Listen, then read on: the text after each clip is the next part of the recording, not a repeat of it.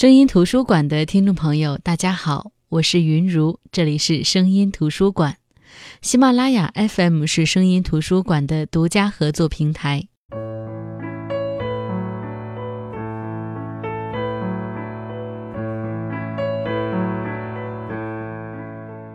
最近有一次回老家，翻旧物的时候，看到了大学时期和朋友的通信。可能说出这句话，很多朋友都会觉得云如你有多老，大学还写信。二零零七年到二零一一年，我的大学时光离现在不远，可是我和两个固定的朋友仍旧在大学四年保持书信往来。那时虽不如现在发达，可是人人网、邮件、短信、电话哪一种联系方式都比书信便捷，但是我和他们却选择了最慢、最费力的方式。但是在这么多年过去后，无意当中翻到那些尘封已久的书信时，激动得差点哭出来。那是他们曾经的笔记，比现在端正清秀，但显得稚嫩。那时我们的烦恼，现在看来完全不值一提，但却占据了我们青春的大部分时光。明明一通电话就能解决的问题，我们却愿意把它一字一句写下来。写出自己的彷徨和疑惑，写出自己的喜欢和讨厌，不在乎时效性，也不期待真能得到答案。或许那个时候，我们就已经不可察觉地做出了一个决定，那就是用书信为未来留一些只言片语。写信是一件跨越时空的事情，感觉很奇妙。当你坐在桌子前开始写一封信的时候。你的脑海里想到的是此时此刻的他，还是收到信时的他？你在纸上写的话是对这时的他说的，还是对收到信时的他说的？这种时空的不一致，似乎给了我们很多限制，让我们的即时交流受到了阻碍，但是也带来了更多不可琢磨的想象空间。你还记得你写的第一封信吗？还记得写过的最后一封信吗？你是不是也收到过这样的一封信？信封上郑重地写着“见字如面”。拆开信后，思绪就全都坠入了他的字里行间。那今天我要跟大家分享的这本书就是《见字如面》，没错，就是黑龙江卫视那档邀请明星读信的文化节目。关正文导演将《见字如面》第一季里读过的信合编收录在这本书里，并补充了一些因为节目需要而删减掉的内容。在拿到这本书时，看到了封面上“见字如面”四个字，和封底那只由信纸折成的千纸鹤，一股子怀旧的思绪真的是扑面而来。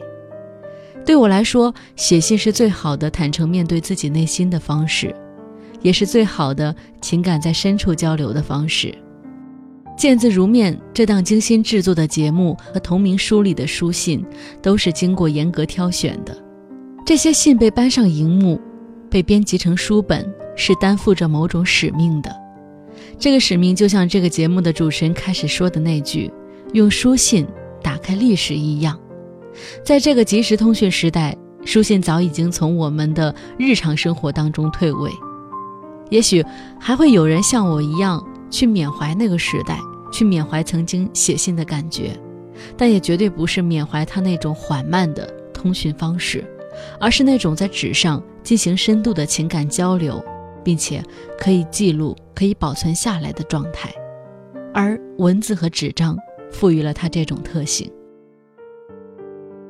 那么这些旧时的别人的书信，是以什么姿态进入我们的视野的呢？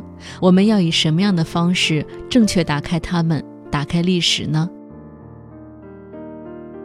相信看过《见字如面》这个节目的人都知道，在节目当中，栏目组邀请了很多影视明星，依靠他们深厚的台词功底和精湛的演技，高度还原写信者和书信文本的情感。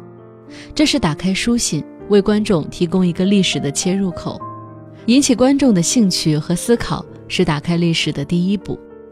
而后是主持人和两位拆信嘉宾对演员朗诵演绎过的书信进行解读和讨论。这个步骤其实是带领着观众从书信当中走出来，深入了解历史的第二步。后来我们也了解到，节目组在对书信的挑选和编排上也是花了很多心思的。细心的观众也不难发现，节目当中有些相类似的信，比如说都在讨论同一个话题，它会被编排到同一组。这样的话呢，可以互相呼应。比如在这本书里的第一十八封信，也就是罗永浩写给俞敏洪的信，和第一十九封李白给韩荆州的信，两者都是逃离体制教育的有志青年，用自己的奋斗和才华向前辈、向社会恳求一个实现理想的途径。节目组在编辑节目的时候良苦用心，而在编辑书籍的时候也同样，都是为了引发观众或者受众的共鸣和热议。就像这个节目的导演关正文所说的那样，让多元的价值互动，让这些信能够越读越厚。当然，我觉得这个节目的观众也是挺给力的，因为在这个节目播出的高峰期，节目可以说是连续十周蝉联网络热词第一名。到目前为止，它在豆瓣上的评分也很高，高达九分。我觉得，如果想感受这些演员去读信的风采的话呢，可以去看一下这个节目。打开历史的真正目的，不是缅怀，或者说，我们找一个茶余饭后的谈资。对于个体而言，面对历史，能够读到别人的生命历程和体验，是我们作为个人思考和成长的一个非常好的借鉴。毕竟，以史为鉴，可以知兴替。对整个社会和时代而言，打开历史是为了关照历史当中那些重大的事件和节点，总结历史发展的趋势，以运筹帷幄，决胜千里，不至于在历史的洪流当中翻了船。对于这样一档面向大众的电视文化节目，我们所期待和要求的，也不过是针对我们个人层面而言，而他想到和能做到的，也就这些了。节目里朗诵、演绎、还原出书信里的故事和情感，牵引出历史史实，引起我们的兴趣，带领我们进行多方面的思考。我们呢，会跟着文字的引导，走进那些历史场景和人生故事里，去触碰他们最真实的感情，走进历史，观望未来，思索自己当下的生活。节目提供给我们的观点和时间都是有限的。然而，渗透进我们生活里的影响，和我们的思考以及对历史的探索，却是可以无限延伸的。所以，即使我看过节目，我还是翻开了这本书。这本书共收录了第一季见字如面的七十六封信，这些原本是个人的、很私密的书信，但是藏着最真实的情感和历史事实。对我们来说有很大的吸引力，在巨大的历史洪流当中，一个个体的命运是怎么样随着洪流奔走，怎样与洪流对抗，激起怎样的浪花呢？国破山河在，家书抵万金。在这七十六封信里，有十五封是战时的家书。大家可以想一下，在那个只能靠书信通讯的时代，战时的家书是多么的可贵。与亲人分离，居无定所。所有性命攸关的信息，对父母双亲、对妻子儿女的关切思念，全都寄托在一张轻薄却要跋山涉水的纸上。又或者，在造纸术发明之前，两片木简又是怎么样，又是经历了哪些路途和遭遇，才去到亲人的身边？这本书的第一封信，是中国出土发现的最早的。写在两片长条木片上的家书，战地里的家书，战国时期的秦军将士在灭楚战争当中写给大哥，在信中多次提到他的新媳妇儿，交代他大哥要看好新媳妇，交代新媳妇要照顾好父母亲，交代家里人不要乱跑，不要出远门去危险的地方。这封信仿佛让我们看到了《诗经》当中那些描写战争的诗歌。迷是迷家，闲允之故。自古以来，流离失所、无家无室，都是因为战争。而在第六十六封信当中，郁达夫写给沈从文的信，他说：“我自家连一条棉裤也没有了。”书中引言详细介绍了郁达夫写这封信的缘由。一九二二年，二十岁出头的文学青年沈从文离开湘西，只身来到北京求学。在自己的梦想接连破灭之后，绝望的沈从文写信给当时在北京的几位知名作家求助。当时在文坛颇有名声的郁达夫收到信之后，去探望了沈从文，除了请他吃饭之外，还赠予了他一条围巾和一些钱。沈从文对郁达夫也敞开心扉，畅聊自己的梦想、经历、家庭。分别之后，郁达夫感慨万千。当天午夜，在激愤当中写下这封给文学青年的公开信，道尽当时的生活艰辛、世态炎凉。满腔热血的文学青年沈从文逃离贫困的农村，来到北京，以为只要一心求学，拿到大学毕业证，自然会有工作，能让生活继续下去，能够施展自己的才华。然而，在那个年代，本身已经小有名气的郁达夫也穷困潦倒，勉强糊口，实在没有办法接济他人。在无奈和这种激愤之下，他给沈从文详细的分析了他的处境和出路，为他想出了上策和中策。在这些都行不通，最后只能为他提两条下策。第一条是让他去当兵或者去偷，这些方法都免不了一死，要么战死，要么被警察处死，要么饿死。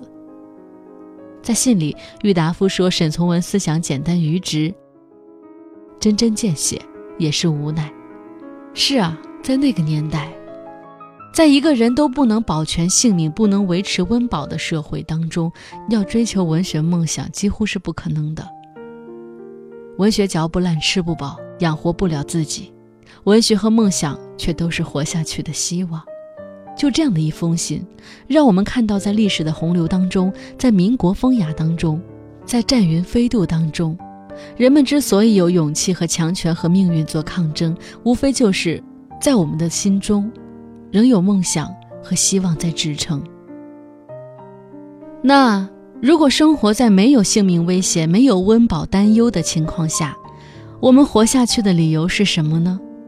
是为了更好的享受生活而活下去吗？当你为了生存而工作的时候，我们会陷入到一个怪圈，那就是你再也走不出这份工作带给你的安稳和温饱。想为自己谋求更好的生活，想有了相对的物质基础，有了相对的时间，有了相对的自由之后，觉得自己可以重拾梦想。但是到那个时候，你就再也拾不起那颗纯粹的心了。在第十一封和第十二封郑国强和儿子的通信当中，我们可以窥见放弃梦想和坚持梦想两者所要付出的代价。父子俩互相调侃的语气显得特别轻松幽默，但是背后包含了多少辛酸苦辣？我相信每一个读到这两封信的人都能够感受得到。可是生活就是如此啊！一旦你来到这人世间，就不得不面对这些问题。容不得你思考生存或者灭亡，必须活，因为我们有家，有爱，有梦想。你不得不走入社会，在混乱的人群里找到自己的位置，在千万个窗口里找到自己的家。但是在我们经历过这些之后，又是什么让你有勇气去繁衍下一代，生一个娃娃，让他也来面对这些问题？你生下他，想让他看看这个世界的山河湖海，让他幸福，却又不得不让他自己独自承担生活，走出家门，独自面对这纷繁复杂的世界。所以，其实在这七十六封信当中，最让我深思的，是台湾散文家张晓峰写给全世界的一封信。他说，他在儿子上小学的第二天，站在自家阳台上。看着儿子独自背着书包去上学，他对全世界发问：“世界呀，今天早晨，我，一个母亲，向你们交出他可爱的小男孩，而你们将还给我一个怎么样的儿子呢？这个世界之所以成为世界，我们每个人都有责任功劳，而每一个孩子生活在同样的世界里，孩子长成什么样的人？”我们同样都有责任。每一个孩子出生时都是空白的一张纸，来这世界、来这社会走一遭，就被晕染上各类颜色。但求这个五彩缤纷的世界别变得非黑即白，但求每一个孩子都被温柔以待。我们都是世界的孩子，不是吗？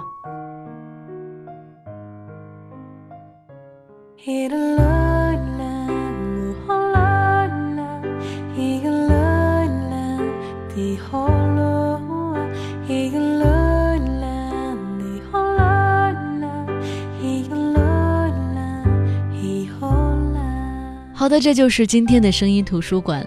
今天跟大家分享的这本书呢，是文化电视节目《见字如面》的同名书《见字如面》。每一封信都有其所处的时代和背后发生的故事，信的内容和人性和社会从来不会割裂。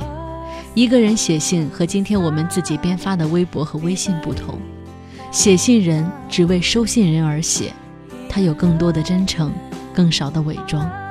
这也许就是书信最大的魅力吧。而相比电视节目见字如面，书籍见字如面也因为文字的疏离和靠近，会带给你更多的感悟。好的，我是云如，这里是声音图书馆，我们下期再见。